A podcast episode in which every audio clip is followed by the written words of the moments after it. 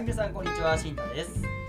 今日は、えーお金は私たちを幸せにしてくれるのかというテーマでお話ししていきたいと思います。まずはサマリーあのこれから何を話すかもう簡単にまとめちゃいます、えー金銭的に豊かな生活をする人の方が、えー幸福感が強い。幸福感が強い。これはですねえ科学的根拠があります。ですが一方でお客に執着しすぎると、え幸せが遠のくという研究も多いんです。そこで皆さんが実践するべきことっていうのはまずは手元に5万円以上のキャッシュを必ず残しておきましょう。これが基本です。こうすることでそうでない人よりも約科学的に15%以上の満足度と幸福感を感じることができることが、えー研究で分かっています。まずですね、えー皆さんはお金を手に入れるためにどれだけの犠牲を、えー払いますかと。実際の近年の研究では、時間よりもお金を優先的に考えてしまうと皆さんの幸せを損ねてしまう。こんな研究結果があります。ブリティッシュコロンビア大学の1000人の学生を対象に時間とお金のどちらを優先して生活しているかを調査した研究があるんですけれども結果はですね約6割の学生が時間の方が重要だと考えていました。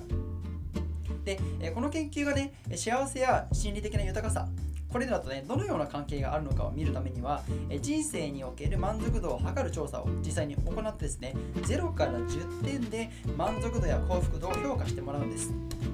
ここで判明したことが時間よりもお金を起点にして判断を下していた学生の方がめちゃくちゃ満足度が低かったです。はい。時間が時間よりもお金を起点にして判断してしまうと、まあ、例えば、まあ、判断をする上で、まあ、楽しいというよりも、えーより合理的な判断をしてしまってなかなか人生を楽しめないと。なかなか人生に満足できない。そんな結果になっていました。そしてここでお伝えしたいことは例えば、まあ、うちは貧乏ですとかお金持ちでお金持ちですとか、まあ、人によってね学生によってね、えー経済的な背景っていうのは全く違うんですけれどもこのような背景を考慮しても、えーお金を起点にして判断すると満足度が低くなる。これはちょっと面白いですよね。ですが一方でね、まあ、皆さんも実際に仕事をしていく上で、まあ、ボーナスだったり昇給をするわけなんですけれども、まあ、昇給とかねボーナスを得るってなった時に、まあ、それを自ら断りなさいと。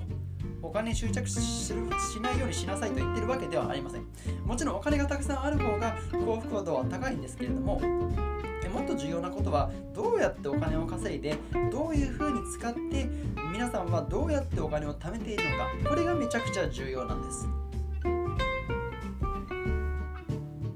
はい、では次ですね、手元にいつでも5万円ある安心感。皆さん、この安心感、感じたことありませんか？社会人になると、まあ、5万円って、まあ、ちっぽけなお金に見えるかもしれないんですけれども、まあ、学生時代は特に5万円というのはすごく大きなお金です。でもし皆さんの財布や銀行にもういつでも5万円を用意しておこうと、この安心感があると、えー実はですね、イギリスの500人の男女を対象にした研究ではですね、銀行口座の残高がいかに幸せに影響を与えるのかが調査されています。そこで口座残高が毎回低い人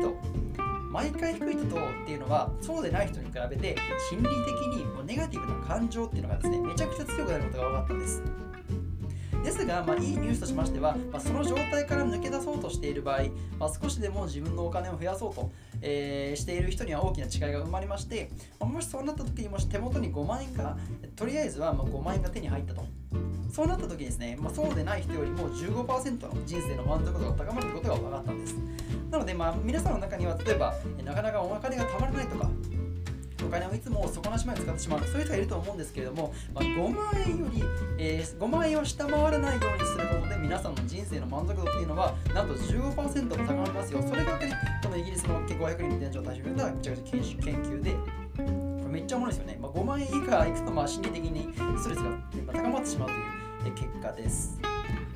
はい、そこで、え皆さんはですね、まあ、お金の使い方、ここを注意しなければいけないんですけれども、まず皆さんはこの2つの質問をですね、えー投げかけてみてください。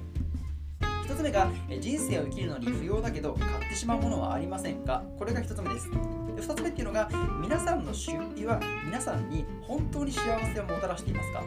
これが2つ目。この2つの ,2 つの質問に対してもう脳の答えが思い浮かぶ場合っていうのはその出費を直ちにやめましょう。で少なくとも2から3週間やめてみて本当に人生がま好転していったのか幸せな方向に変わっていったのかっていうのを見極めてあげるといいと思います。はい、では、えー実際にお金には執着せずにあの時間を大切にしましょうというお話、まあ、時間は皆さんの幸せにあのお金を追い追い求めても実際に幸せは手に入れられませんよっていう話であったんですけれどもでは皆さんはそのお金お金をですねどういうふうに使っていけばいいのかどういうふうに使っていくことで皆さんは幸せになれるのかについてお話ししていきます。これですね、えー大きく3つの要素があります。まず1つ目が、えー物ではなく経験にお金を使うこと。そして2つ目が時間を買うためにお金を使うこと。そして3つ目が誰かに投資するためにお金を使うこと。この3つの使い方を活用することで皆さんっていうのは、えー実際に科学的に幸福度が高まることが分かっています。まず物ではなく経験に使う。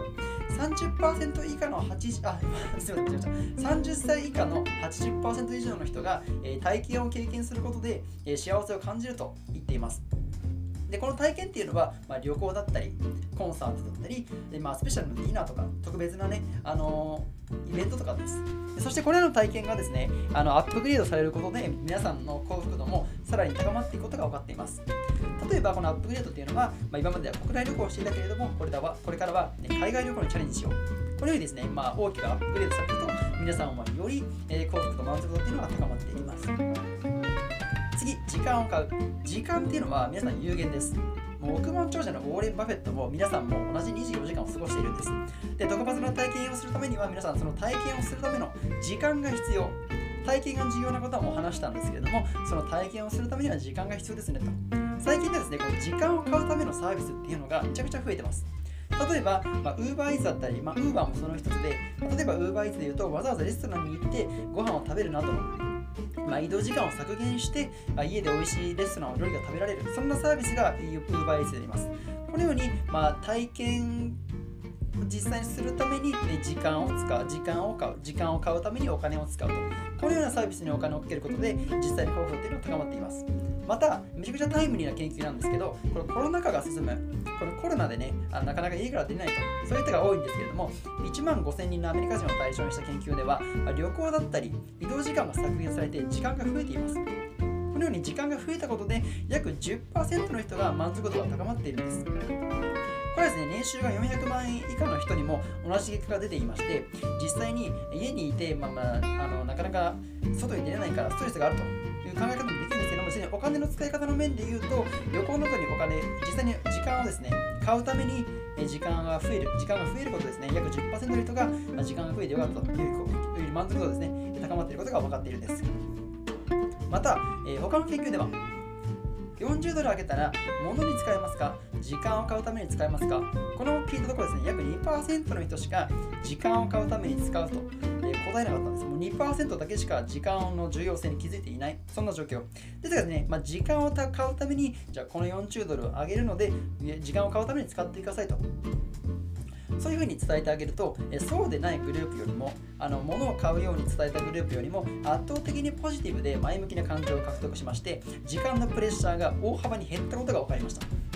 なので、時間を買うために使うっていうのは、時間を体験をするために時間を活用できるだけではなく、時間的なプレッシャーを大幅に減ることも減らすこともできるんです。そして最後は誰かに投資する。皆さん、えーまずあなた自身で検証してみましょう。皆さん自身で検証してみてください。1000円を手に取り、人のためになる使い方をしてください。例えば、ホームレスの人にあげる。